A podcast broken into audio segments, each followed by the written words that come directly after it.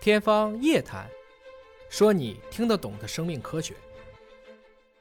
黄斑病变呢，这个其实也是中老年人高发的疾病吗？嗯对，年龄越大，我们黄斑病变发生率越高，嗯它是一个老龄现象。对，所以这里头呢，很大程度上取决于未来我们的基因检测技术，因为现在已经有越来越多的基因被证实和老年黄斑变性的发生是相关的。对对嗯对对对，我这里头我也很想听黄博士给我们介绍一下多基因遗传和单基因遗传的不同，好吗？嗯，因为像刚才陶医师说了很多疾病嘛，有一部分疾病它是完全由遗传因素导致的，像是刚才说的 RP 就是视网膜色素病变，它有一些它是完全由基因决定的，有这个基因的话，它就会发展成这种疾就病是因果关系，因果关对吧？系有这个基因然后就是这个像病。嗯有一些呢，就是尤其是像老年黄斑病变，像青光眼的话，它可能有一些是遗传易感，对，但是有一部分的原因还不明确。嗯然后还有一些呢，就是完全的环境因素导致的，像是沙眼啊或者其他的这些因素。嗯所以呢，总的来说，眼病的话，它如果要防控的话，它可能要从根源，从它的原因入手。对，你是什么原因导致的？对对对那你说说对对我这种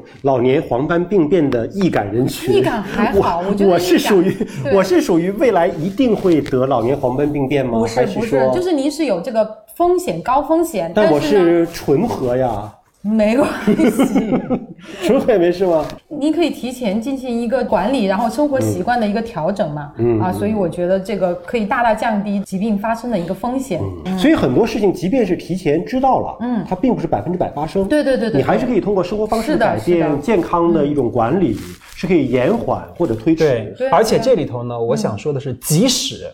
真的发生了，你也不用害怕。为什么？我来找你早期诊断、早期治疗效果特特别别好好。哦，所以，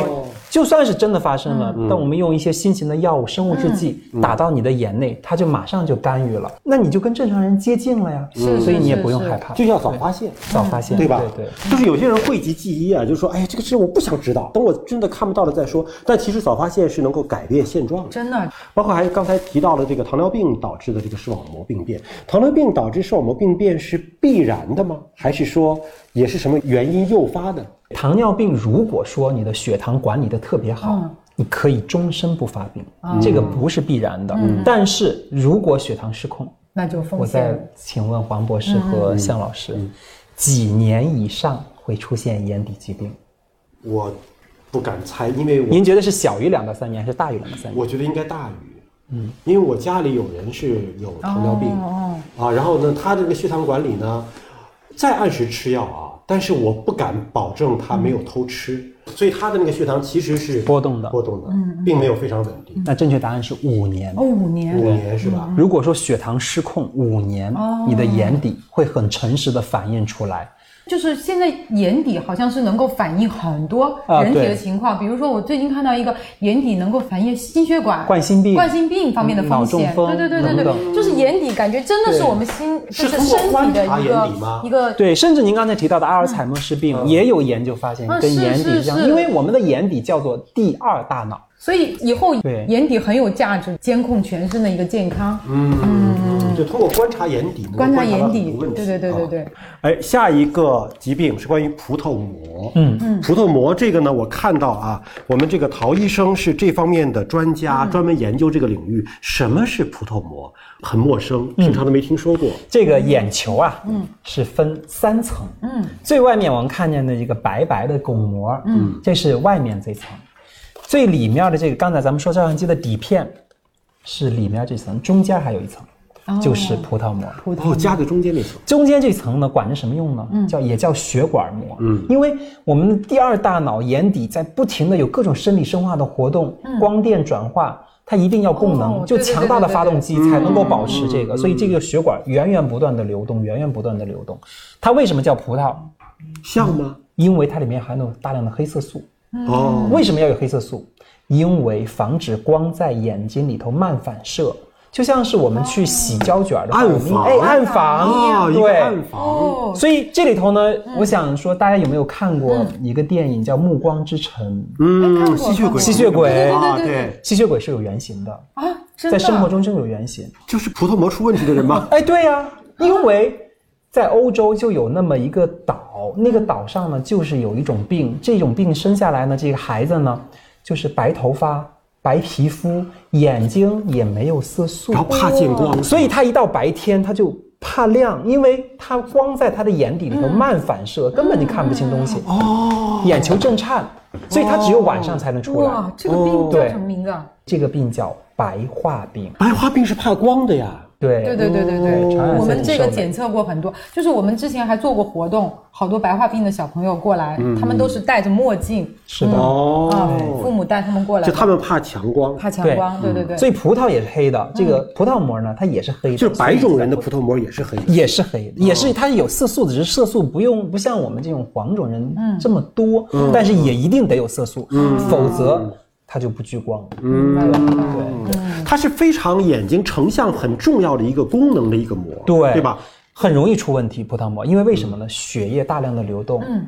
会把细菌、病毒、哦寄生虫，嗯还有甚至全身其他地方肿瘤细胞带到眼睛里头来，嗯，所以很容易发炎。那如果是 RB one 那种， RB one 它是视网膜上的，哦它还它是眼底这颗，它不是眼睛葡萄这膜层不是葡萄对膜不它是葡萄膜的。对，所以像你，你看，像风湿病、嗯，红斑狼疮、类风湿关节炎、嗯等等，还有强直性脊柱炎、白塞氏病，这些病眼睛也可以带出来发炎的，嗯，叫葡萄膜炎。那还有细菌性的感染、嗯真菌性的感染、病毒性的感染，也可以带到眼睛里面。嗯，所都以会引起葡萄葡萄膜炎，所以哦葡萄膜炎呢，常见的就有六十四种原因，哇那加上各种零零散散的几百种原因，所以对于嗯好复葡萄膜炎杂呢啊，最难就在于难于诊断，嗯哦就你如果错误诊断，例如它明明是细菌引起的，嗯结果你把激素上上去了，你以为是自身免疫的，火上浇油，眼睛马上就完了。嗯哇塞，那这个好难啊，嗯对，所以我搞的这个眼内液检测，就是在零点一毫升的眼睛里面的液体里面去化验成百上千种的成分，哦，就是看眼睛的这个哦对生态里面到底是细什么样菌的还是病对对对毒还是什么什么没错导致对的？没错没错。那这个是跟我们揉眼睛啊、用眼的不卫生啊有关系吗？跟这些有关系，但是不大，它跟基因也有一些关系。嗯，就有一种病叫白塞氏病，那白塞氏白塞氏病也知道叫丝绸之路病，因为它在丝绸之路那条带上的人特别容易高发。嗯，为什么呢？那条带上的人高表达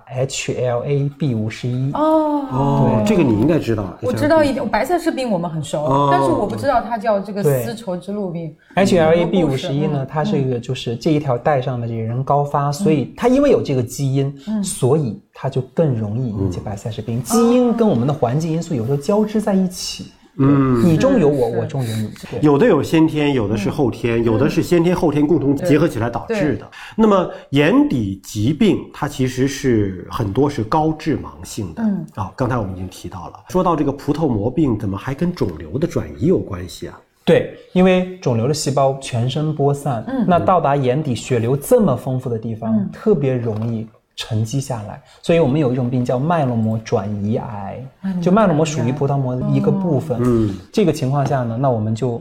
就很麻烦了，我们可能就要局部打激光，赶紧去治疗，否则它失明就在即。精准检测非常重要。刚才唐勇医生说到了，就是小小的一滴眼内的嗯液体就能够做这个鉴定啊。眼内液体要怎么提取呢？我们是有专业的眼科医生，就在表面麻醉的情况下呢，用细小的针取嗯出零点一毫升来， 0.1毫升然后马上就要送要到要实验要室。刺破吗？哇这个要是刺呃，破。黑眼珠上这个是您编的这对本书啊，这个应该来说也是这个领域里目前唯一一本儿就是眼内液检测的临床应用，因为我自己在这嗯十年里面也是做了很多的工作，嗯，然后也通过我们北京朝阳医院嗯的科创中心，现在推广到全国三百多家医院，哇，这哦个，嗯都能做这个了，，对，帮助了五万多名患者，而且现在我们也在向国际上进行推广。等于在国际上之前也是没有这个的，是吗？之前没有系统性的，也可能这个国家有这个项目，嗯几种哦那个国家那个项目。像我们呢，就等于是把整个检验项目，无论是核酸、细胞因子、抗体哦等最等全的，全部最全打成一的个一整套眼内液常规。嗯，就像我们化验血哇常这个规真一的样很，对好对对对对，把对最常见的一些给你列出来，这样的话你就大概率上排除了嗯那这个常技术见的难度也挺大的，这么微量，我觉得因为只这有个1.1毫升也是我们中国的医生在为世界的医疗做的一种贡献，对对对吧？对他也是第一次集成的，把各种各样的这种检测就集中在那一小滴的零点一毫升嘛，很少的一个液体当中。可能大家听起来会觉得很难，但是我觉得其实有兴趣就不难。我在这里头想分享一下我自己当医生的这样的一个感受啊。当医生，我觉得一个很大的快乐啊，就来自于你能够把面前的这个疑难病给解决了。嗯，最大的痛苦就来自于你束手无策。对对对，所以，虽然我们可能会比别人少睡几个小时，嗯虽然我们可能得花更多的时间在实验室里头，但是真的，当你发现